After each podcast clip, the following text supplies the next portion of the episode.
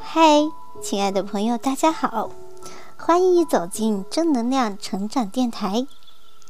今天继续为您分享《幸福是自己创造的》艺术中的精彩内容，欢迎你的聆听。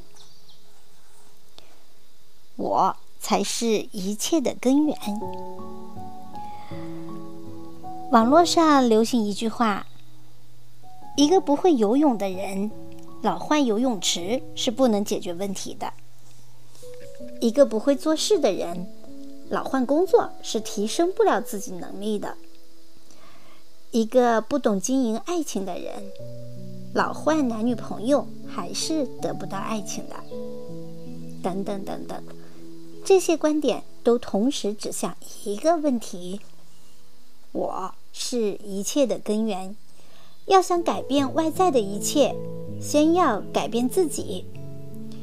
就像一行禅师所讲的那样，当我们愤怒时，我们自己就是愤怒本身；当我们快乐时，我们自己就是快乐本身。我们既是自己的心，也是心的观察者。所以。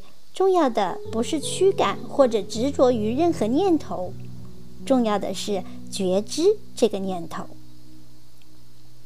比如，一位妻子抱怨说：“我很不开心，因为先生经常出差不在家，回来以后也不帮我干家务。”一位妈妈说：“孩子不听话，让我很抓狂，我是一位失败的母亲。”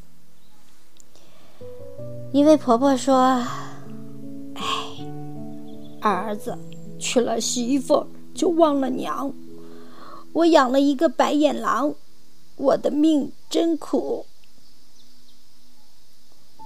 一位店员说：“我们老板就是周扒皮，总挑剔我的工作，还不给我涨薪水，我运气不好，遇到这样的老板。”一位司机说。那个人的态度真恶劣，把我气炸了。他超了车，还向我吹口哨。要不是红灯，我一定追上去和他没完。这些人在遇到事情的时候，都没有先看看我怎么了，而是把问题和责任归因于外在。这样怎么能够收获平和喜乐呢？改变别人是痛苦的。改变自己才是幸福的开始。人越长大，越会发现，世界不是以自我为中心的。有些事情越是强求，越是容易被其所困。全世界最厉害的武器不是原子弹，而是感动。很多人经常找别人缺点对比自己的优点。所以天天生气，继而家庭不幸、企业不幸、员工失和、诸事不顺。我们要是能学会拿放大镜看他人的优点，那我们的生活将会非常幸福。